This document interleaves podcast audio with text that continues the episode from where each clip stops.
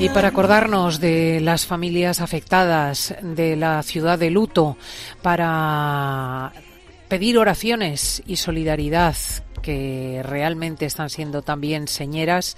Está con nosotros nuestra Carmen Lomana. Muy buenos días. Buenos días. Un día muy triste. Yo de verdad, cada vez que se me vienen esas imágenes, ya mira cómo estoy. O sea, es que estoy desolada con lo que ha pasado en ese edificio.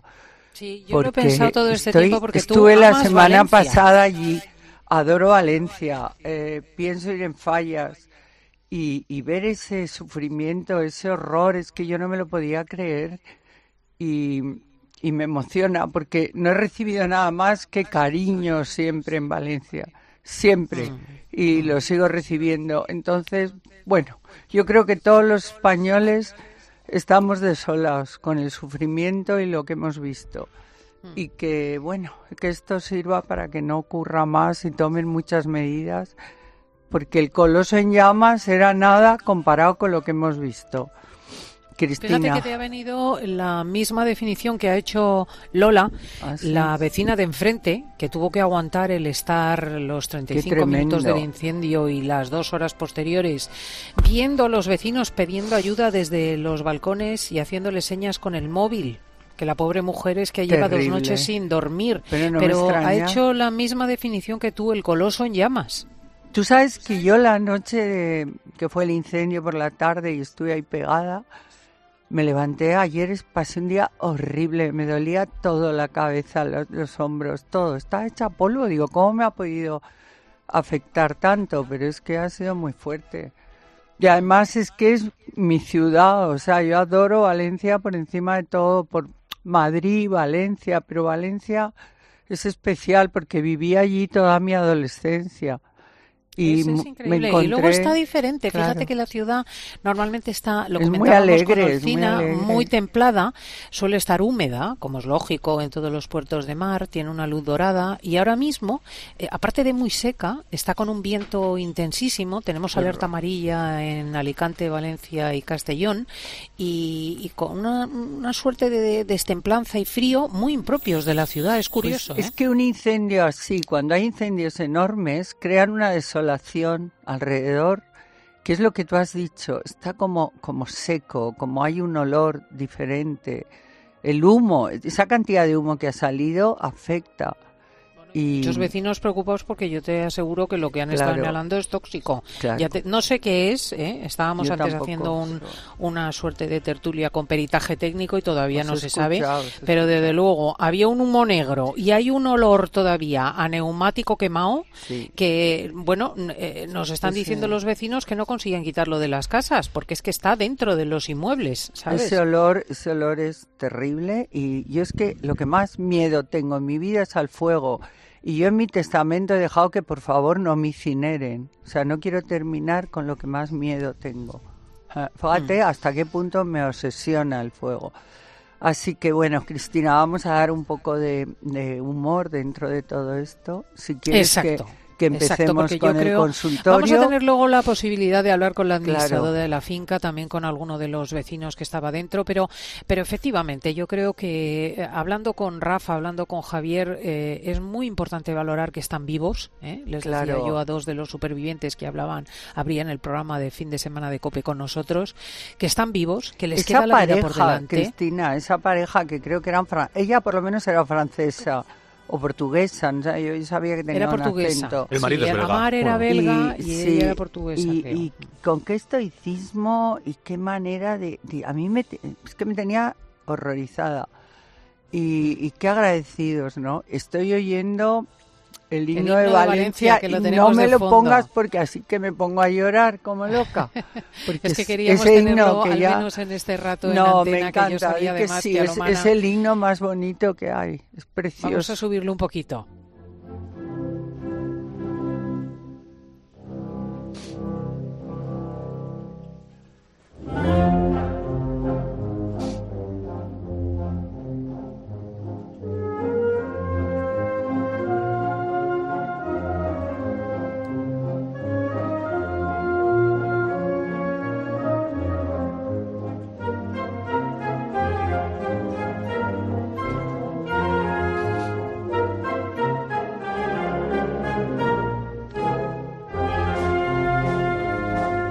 Clase. ¿eh? Son Es esos es- acordes de la Valencia Mora también. Qué del maestro Serrano que como nadie supo en, en el himno. Bueno, pero mira si yo no puedo hacer ni la radio, mira cómo estoy. si parezco estas que no. o Vamos sea, a no ponerle un poquito Vamos de a humor. ponerle humor. Eh, vamos a dar paso al consultorio que evidentemente se ha acumulado con anterioridad al incendio y en el que las personas, eh, pues bueno, eh, piden consejo, por ejemplo, sobre los nacimientos, los recién nacidos y los numerosos bautizos que van a tener lugar en los próximos días.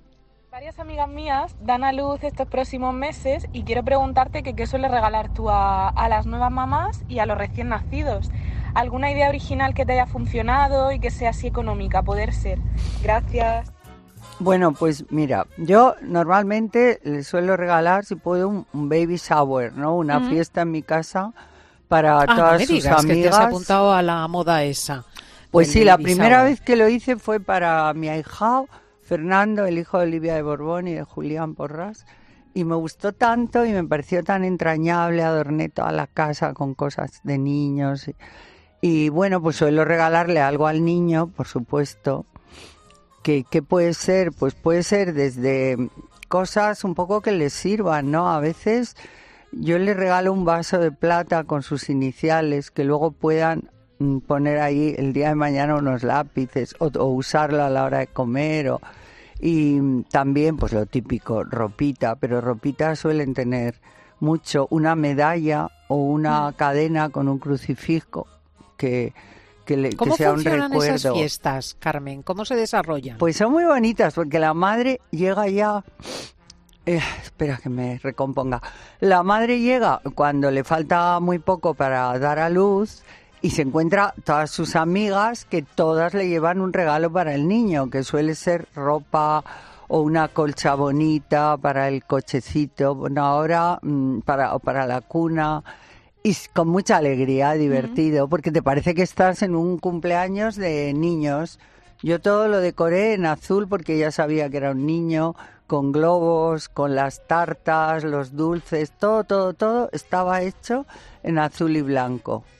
Qué bonito. Entonces quedó muy Uy, bonito. qué bien oír la voz de Paulete, por ahí están Sí, en Madrid, aquí está. la parte del equipo que, porque aquí Y estamos partidos por la mitad también hoy. está. Está, Está el Peli, está Paulete, aquí en eh, Valencia tenemos a Laura Rubio, tenemos a, Laurita, a Luis sí. Mateos que está a punto de morir de frío, parece que está aquí en la calle eh, como en el Polo Norte, pero eh, la mitad del equipo está en Madrid y me encanta saludarlos. Hombre, aquí estamos. Yo quería preguntar a Carmen qué se regala a la mamá. Porque, Yo claro, siempre le regalo a la mamá. Claro. Porque claro, es un Yo momento... también. Gracias por Resulta que la madre, No, Mucho perdóname, apoyo ha hecho un trabajo mamá- físico brutal y le regalan solo al bebé. sensible y, y efectivamente, entonces yo le regalo, por ejemplo, a mis sobrinas una joya mía, Ah. algo mío, o unos pendientes, una sortija, un collar, eso a mis sobrinas. Y luego a amigas, pues no sé, algo que les pueda hacer ilusión, desde un bolso a Jamón. Un jamón, no, porque se tienen que cuidar también. Jamoncito, ¿no? Jamón serrano. a, Luego, los- a depende. los amigos que acaban de tener ¿Y para lactar? a los amigos que acaban de tener un, bebé, lo que les regalo es les llevamos una les compramos un paquete con comida o con comida hecha Claro. porque son momentos en los que no te vas a tener mucho tiempo de meter mano a la cocina y Claro. quieras Muy o no, buena pues, idea. algo ya preparado viene En- bastante O bien. encargar un catering que dices, mira, a estos amigos durante una semana llévales la comida Claro. o la cena o el el mejor regalo. Ayuda práctica, ¿no? Y Algo que entonces digas. eh, eh, se pueden dedicar solo a- al niño y a estar más relajados que eso es una muy buena idea, muy buena Y aquí idea. tenemos una pregunta que va del bautizo a la boda. Buenos días. A ver, una pregunta. Nos casamos en septiembre, hemos mandado el save the date ya a todos los invitados, pero tenemos una duda muy grande. ¿Está bien poner una tarjetita con el número de cuenta o qué se hace para quedar bien? Ya me lo habéis Bueno, hay que, primero hay que traducir, veces, porque sí, me hace mucha gracia lo del inglés. ¿El Igual qué? que la fiesta para el recién Sí. nacido es el baby shower, tócate las narices. El decir, eh, apúntate en la agenda Bueno, la el fecha, save the es el save es que eso ya se ha convertido en algo fecha. habitual. Como cuando te, te quieren decir que vayas a una fiesta de largo, te dicen black tie, que es, Oh. quiere decir los señores van de smoking. Black tie en inglés es ir de smoking. porque Ajá. smoking es una palabra inglesa y todos la usamos. Pero el smoking en realidad en un principio era unas chaquetas eh, de terciopelo con un cordón muy bonito que se ponían los ingleses de cierta clase social alta. Bueno, pero si tú dices, vaya fumar". usted de media etiqueta y las señoras de largo, se entiende perfectamente sí, también, pero sin no es, necesidad de mira, decir, igual, pero "Halten Teufel, vamos a ver, Kind". vamos a ver, estamos en un momento que, que la vida ha cambiado muchísimo y el lenguaje también, Y por la tecnología, por la tecnología, o sea, hemos empezado a hablar de otra forma. Eh, entonces ahora ya no sé ni lo que me preguntaba, la tarjeta, ¿ves? Podría haber dicho the car, no, no, la The car. tarjeta. Y pues mira, la tarjeta con... ¿Yo qué quieres que te diga? No es muy elegante, pero lo hace todo el mundo en las bodas más elegantes. Yo he recibido la última invitación, que es una boda maravillosa con unos novios fantásticos, que él es eh, belga y ella española. Y, y me ha parecido muy bonito porque han puesto una tarjeta, pero no era nada, era diciendo, el mejor regalo sois vosotros, no os tenéis que regalar nada, solamente venir. Claro que para ir a la boda tenemos que viajar, comprarnos ropa, porque no es aquí. Pero mm, si queréis sumar un poco a que nuestro viaje de novios sea todavía más bonito y más largo, y ahí ponen la número de cuenta. Es una manera de ponerlo, pero con cierta, no sé, con, Con cierta gracia. delicadeza y gracia, ¿no? Hmm. Y bueno, pues es que es lo que hace todo el mundo, es lo que hace todo el mundo ahora. Me Antes hacíamos lista de boda, que a al mí me final encanta. Tú, era tú lo siempre dices que no mismo. te gusta, pero a mí me encanta. Hombre, Me no es, parece, no es bonito, pero es muy práctico. Cuando Es digo que no es bonito es que te, te están diciendo, no me hagas ningún regalo, dame dinero. Porque antes al final, bueno, cuando yo me casé, no, te mandaban una cantidad de regalos y dices, ¿qué hago yo con esto que no me gusta nada? 80 Pero- bandejas, 32 frigorífico. marcos Luego de también fotos. había cosas que te venían muy bien, ¿eh? A mí una cadena de música espectacular, una vajilla muy bonita, en fin. Pero antes todo lo que ponías en la lista de bodas te lo daban luego en dinero. Después, normalmente la- los novios lo que cogían era el dinero y se compraban lo que querían. Y hay empresas que hacen lista de bodas, hay diferentes artículos, pero luego te dan el, el efectivo. Pues eso, El eso es lo que te digo. Que Esa la opción también existe bodas- ahora. La lista de bodas eh, se convierte, pues en, si lo haces en cualquier gran almacén, luego te dan ese dinero en un vale, un ticket Mm. o no sé cómo lo harán. Mm. Y es que me casé hace mucho ya. Hombre, si me casase ahora no, no pondría nada porque tengo todo. y- Ahora lo que hace la gente que es muy bonito también, eh, sobre todo con las bodas efectivamente en la mediana edad, es eh, a- animar a la gente a hacer donaciones a determinadas ONGs que sean cercanas a la pareja. Pero no lo hacen, ¿eh? Te lo digo, ¿Cómo que muy no poca gente lo hace. Dices ¿En esa opción. Esa, no, lo hacen, pero luego los invitados no hacen la donación. Pues dependerá de lo avaros que sean, ¿no? Bueno, no lo sé, yo lo sé por lo que me han dicho parejas, Anda. ¿no? Sí, E sí, incluso sí, les, sí, ma- sí. les dan sobres porque a veces se recogen en la boda vacíos Ah, para quedar Oye. bien ante los demás. Anda. Pero no me lo puedo creer. Pues ¿qué créetelo porque me lo han contado, o sea, yo no lo sé porque te digo, no me he casado, pero me han dicho, Carmen, es que eso es una opción. Una vez que lo comenté, digo, es muy buena opción. Dice, sí, si la gente fuera como tiene que ser.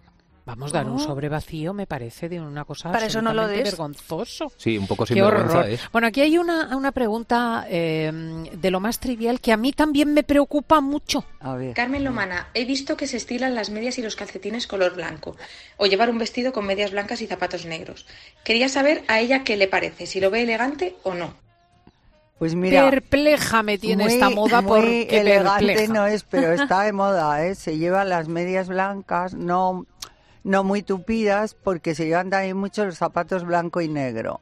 Ah. Entonces es, eh, por ejemplo, Chanel ha sacado muchísimo, porque Chanel siempre ha sido muy blanco y negro. Y bueno, como complemento, acompañando, ha puesto medias blancas. Pero escucha que no Pero en solamente niñas zapato muy blanco y jóvenes, negro. te quiero es que se ve decir. varones muchísimos con calcetín blanco Ah, bueno, pero y eso es horroroso. Claro, negros. eso iba a ser, si es Pues extendible chica, a, lo- a yo lo he visto en las firmas más sofisticadas. Pues sí, pero es la gente muy modernilla, muy cool, muy joven. ¿Cuál? ¿El que calceto se blanco? puede poner. Mm. Antes era lo más hortera, de mal gusto, horroroso. Bueno, y es que yo cuando era joven te lo prohibían en las entradas de las discotecas. no, no, es que era horrible. Que no te y dejaban yo entrar creo si que llevabas sigue calcetín blanco. siendo Mira lo que dice. Luis Mateos, que era Sigue muy pera y, muy chulito, mira. ¿A que no te dejaban ir con él? No, dice, no, no se podía. Pero Pero eso es bueno. otra idiotez, o sea, eso es otra idiotez. Tú vas con calcetines blancos, amarillos, verdes, como te da la gana. Te podrán prohibir si vas hecho un fantoche, a lo mejor, y es una discoteca, o, o si eres un maleducado, o lleva... Pero porque lleves un calcetín blanco me parece que tampoco procede. A mí me recuerda a los niños pequeñitos. Yo cuando era pequeña me Claro. ponían mucho Sí, calcetines blancos. se me los un poco ponían de, a la comunión. Claro, eso justo los que eran calcetines blancos Los que no de tenían goma, ¿no? Y que luego les dabas la vuelta y quedaba como un volantito. Sí, sí, ¿verdad? sí. Pero es que eso es mono para un niño, pero... Bueno, pero yo he visto niñas vestidas, o sea, además lo vi el otro día, unas chicas muy modernillas y, y estaban bien, ¿eh? Una media blanca con unos zapatos de Miu Miu que eran blancos, la puntera negra, eran tipo merceditas, ¿sabes cómo son los zapatos tipo Sí. merceditas, como los de las niñas? Entonces, para una niña muy joven con una minifalda de vértigo negra, por ejemplo, llevar unas medias blancas con unos zapatos combinados en blanco y negro y una chaqueta cortita, pues puede quedar muy mono, pero es que depende de la edad, de lo delgada que esté, sobre todo, porque como iba vestida esa niña, ten- tienes que ser muy joven y con... Pero vamos, que en general mm, no es fácil de encajar una media negra. Madre y mía. un calcetín menos. Un- Creo que nos da tiempo todavía a una pregunta sobre pijamas, que de- es, se suele Uy, producir sí. cada cierto tiempo. Carmen Lomana, mira, en estos días he visto que se está, están, he visto que parece que ahora va, se ha impuesto una moda o se quiere imponer de como de ir en pijama por las calles. Entonces, vamos, yo le veo una cosa, vamos, de lo más psicodélico y estrambótico, pero bueno, ¿usted ¿Qué- qué opina? qué No coño? lo de sé, ¿eh? Los Pero- pantalones estos de cuadros. Claro, claro. Lo he visto. Los chicos, eso empezaron los hombres, sobre todo. Pero primero empezó con unos mm, eh, pijamas que no eran pijamas, eran unos, unos pantalones de seda ideales con una chaqueta y tal. Pero luego ya se ha convertido en el pijama típico de cuadros. Pijama con bolas. Sí, pero y dentro de poco el esquijama, ¿no? Que está así muy, muy suavecito. Yo cuando era pequeña me ponían esquijama. Uy. Qué gusto. Ese es el que es entero, ¿no? Sí. No, No, no, sí. es como un pantalón, No, como un eran dos piezas, como un pantalón, pero de estaba algodón. ajustado en tobillos y muñecas. Hoy me y además el esquijama tenía unos colores más pintorescos. ¿Te acuerdas, Carmen? Sí, no sé, yo que ¿No es este que era un recuerdo buzo azul con pálido, ¿No? recuerdo rosa, colores bastante pues de, de Uy, monos. a mí me ponían unos esquijamas alemanes verdes y naranjas. Es que los que alemanes eran, No, pero eran no, bonitos, eran como mm, eh, como 70s. Pero sobre todo lo que el esquijama es muy práctico porque tenía un algodón maravilloso, muy suave, Mm. muy muy bueno y, y era muy calentito y para los niños a mí Pues me encantaba. me Cumplía chiflaba perfectamente la función del Me pijama. traían un esquijama nuevo. Yo el Sí. otro día me pasó que estaba yendo Más a hacer compra. acogedor. Eso es, y había una chica que estaba paseando al perro y llevaba unos pantalones de cuadros, de estos pues de cuadro como escocés. Eh, Y yo realmente me quedé mirando y pensé, pues podría... Y ella iba vestida Claro. de calle y pensé, pues podría meterse en la cama y, y no... Oye. Pero me encantaron, la verdad. Yo te digo una Tan cosa, cómoda. yo si tuviera un perro y tuviera que sacarlo los domingos a las 8 de la mañana, pijama, camisón, Yo lo he hecho, eh, sí, sí. pantuflas, lo que fuera, ¿no? Claro. Salgo así por la calle Fortuny. Y rapidito. Tan rápido con el perro, venga. Tú te o, lo, pones las o lo- o lo descuelgo, si es pequeño lo descuelgo por la ventana Ay, en un pobre cesto. animalico. Que haga sus cosas, se vuelva a meter en el cesto y lo subo.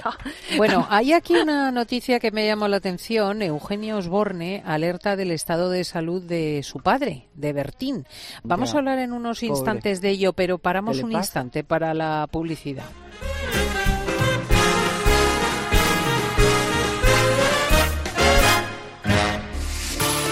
Escuchas fin de semana. Con Cristina López Slichting.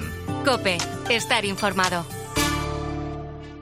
La radio es más radio cuando nos escuchamos. Los enfermos de ELA fueron al Congreso a denunciar su abandono. Unzue, el exportero de Barça, Osasuna, Sevilla, etc. Es enfermo de ELA. Es una de las caras visibles y famosas que está luchando porque haya una ley. Creo que he contado cinco. 350 diputados a los que pagamos el sueldo. Solo cinco, solo cinco anduvieron por ahí. Los enfermos, que son más de 4.000 en España, están pidiendo que se tramite una ley de ayuda para vivir dignamente. Pepe es enfermo de ELA. Ahora mismo... Ya la enfermedad que ha evolucionado. El esfuerzo que tuvieron que hacer para ir allí, para estar en ese escenario, en el Congreso de los Diputados, muchos de estos enfermos. Si una cosa como esta no moviliza las conciencias y la sensibilidad. Luego que no nos... Cope. La radio es más radio cuando nos escuchamos. Estoy buscando unos neumáticos casual, con un look de entretiempo y tal, para la playa, la nieve, la lluvia, vamos, para todo el año. Si lo que quieres es algo que agarre con todo, los neumáticos cuatro estaciones son tendencia. Aprovecha el 2x1 de Peugeot Service con las mejores marcas y triunfa en cualquier pasarela, esto carretera. Condiciones en peugeot.es. Desde que hace dos años comenzó la guerra, la Iglesia en Ucrania está entregada a los más necesitados. Ahora necesita, con tu ayuda, sanar las heridas psicológicas de la gente porque el trauma es infinito. En esta cuaresma, ayuda a la Iglesia en Ucrania a llevar su cruz con COPE y ayuda a la Iglesia necesitada. Llama ahora al 91 725 92 12 o dona en ayudaalaiglesianecesitada.es. Cope Madrid. 106.3 y Cope Más 94.8. Cada vez más naranjas saben así, porque no todas reciben el cariño de una familia. Una gran naranja solo es posible cuando hay pasión y cuidado por cada detalle. Solo es posible cuando detrás tiene una gran familia. Naranjas Fontestad, el valor de ser familia.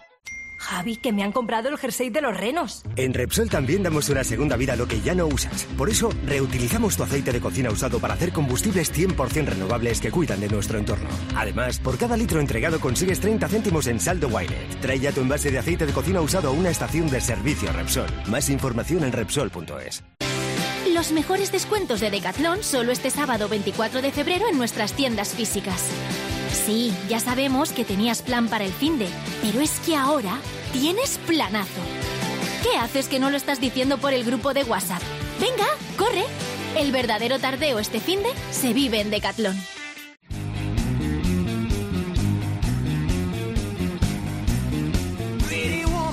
Pretty Woman el musical en el Teatro EDP Gran Vía. Vive la experiencia musical del año. La Pretty Locura ha llegado. Entradas ya a la venta en gruposmedia.com. Mary Kate, Mary Francis, rápido. Si quieres vender tu casa en menos de 10 días, estarás firmando en notaría la venta con Seneas. Llámanos al 91 639 9407. Gracias, Grupo Seneas. Me llamo Juan Diego. ¿Tú crees que algo se le apareció a este hombre? Madrecita. No temas. Haz lo que esté de tu parte. Guadalupe, Madre de la Humanidad.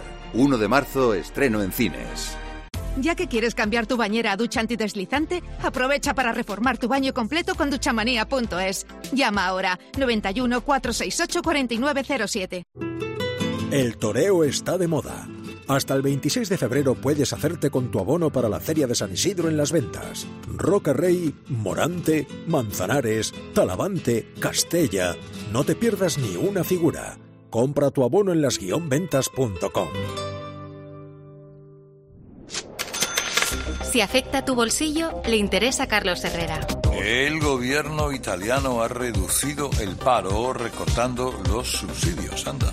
Mira, sí, con todas las reservas del mundo sobre el conjunto de medidas del gobierno presidido por Giorgia Meloni, una de tipo económico pues nos ha sorprendido especialmente. Se trata del recorte de la que allí se denomina renta ciudadana. Aunque esta decisión pues fue súper criticada, los datos indican una reducción significativa en el desempleo. Carlos Herrera, Marc Vidal y tu economía. De lunes a viernes desde las 8 de la mañana. En Herrera en Cope.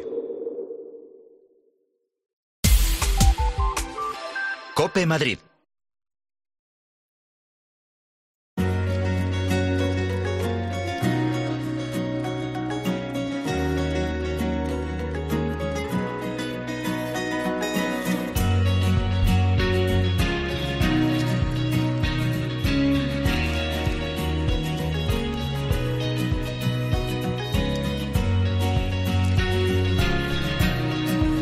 Bueno, pues vamos a continuar con nuestra Carmen Lomana aquí en la cadena Cope en fin de semana y eh, con las noticias sobre Bertín Paloma ¿Pero Paulete. ¿Qué pasa? Yo no, no, no sé nada. Bueno, pues ocurre que su hija, Eugenia, eh, ha hablado recientemente. ¿Recordáis que Bertín Osborne pasó hace unos eh, meses... Cuando nació el niño dijo que tenía COVID. Efectivamente, que tenía COVID-19. Eh, bueno, la cosa es que su hija acudió a un evento estos días y preguntada un poquito pues por el estado de salud de su padre, dijo está ahí, ahí.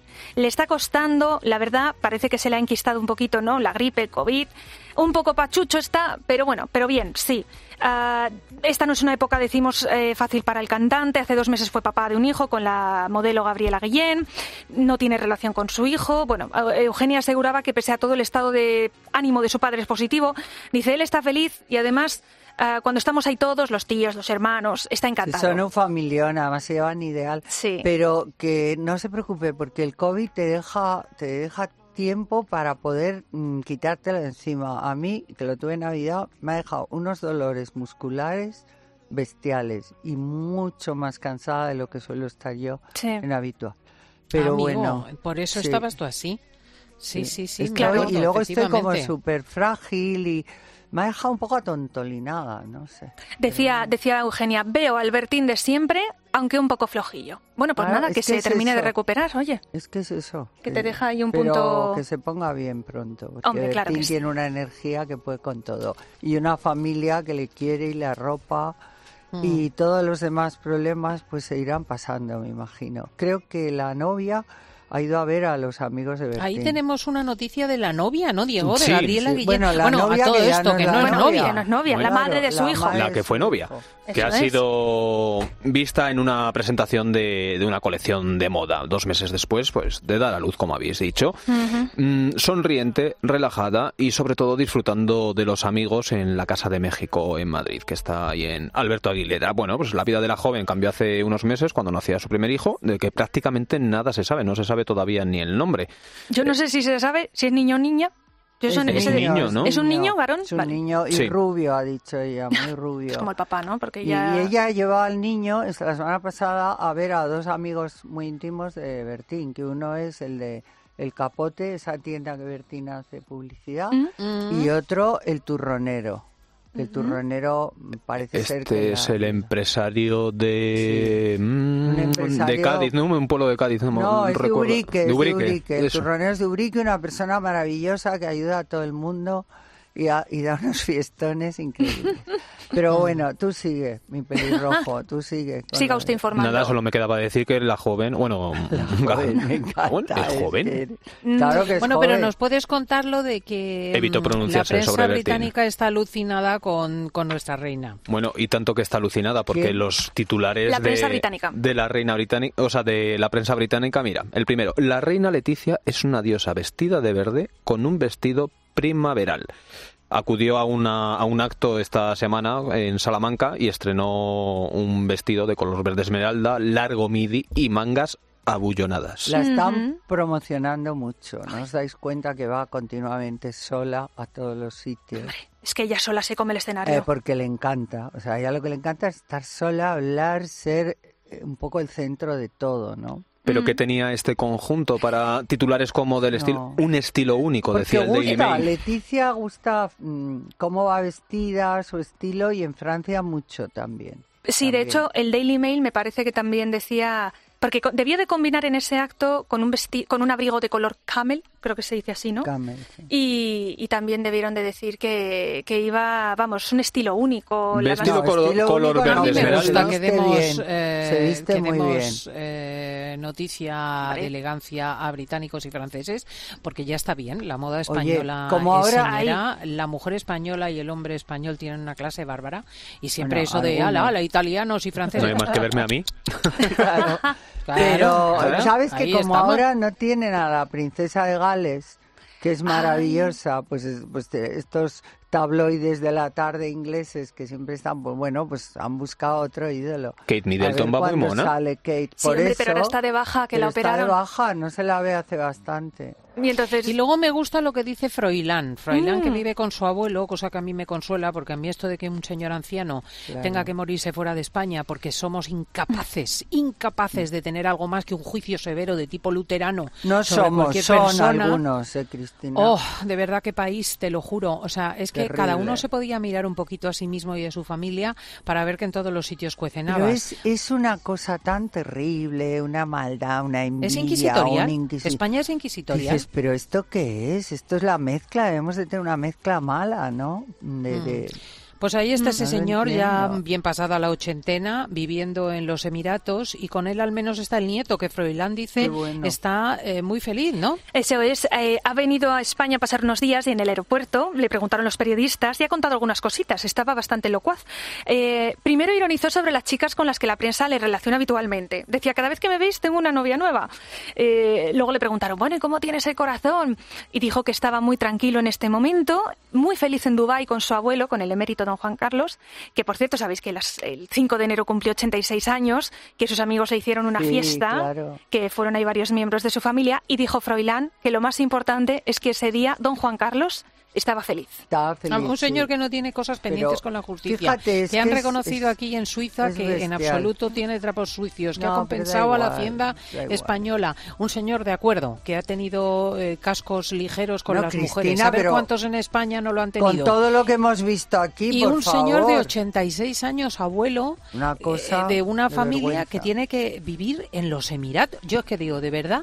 O sea, que Mira, si me dicen Cristina. que es la Suiza calvinista o vaya usted a saber, no me lo creo. No, pues es la- nosotros es la ahí. España eh, envidiosa, resentida, no sé, que no tiene conmiseración con Mm. un señor mayor que ha hecho muchísimo también por nuestro país. Y yo sé que esto que estoy diciendo y lo que dices tú a mucha gente, oh, le sentará fatal, pues me da igual. Yo creo que tiene una edad que tiene que vivir, si quiere, en su país. Y Pero además, si hasta los si muere- presidiarios de te- a partir de determinada Eh, edad pues ya ves lo que se tenemos ahora, a o Puigdemont, incluso no se ¿eh? entra en prisión por encima de los Puigdemont 80 años. Lo quieren traer en- en- aquí, en honor de santidad, vamos. No. Bueno, yo creo de todas formas que vamos a tener que acortar este espacio. Yo creo que, voy a eh, agradecer a todos los presentes su capacidad de transmitir alegría en una jornada que ciertamente es de luto, porque así ha de ser por lo que está pasando en Valencia. Pero es que eh, tengo invitados interesantes eh, del, del suceso y del siniestro de Valencia. Estamos enfrente justo del edificio incendiado y yo creo que es hora de darles paso. Carmencita, de verdad que, te agradezco el esfuerzo de haber venido hoy. abrazo, Mando un abrazo enorme, entrañable a todo Valencia, a todos los valencianos y en especial a los que han sufrido de cerca o en sus familias todo esto que, que estamos viendo. Y te seguiré escuchando ahora. Un abrazo. Un abrazo fuerte, amiga. Adiós.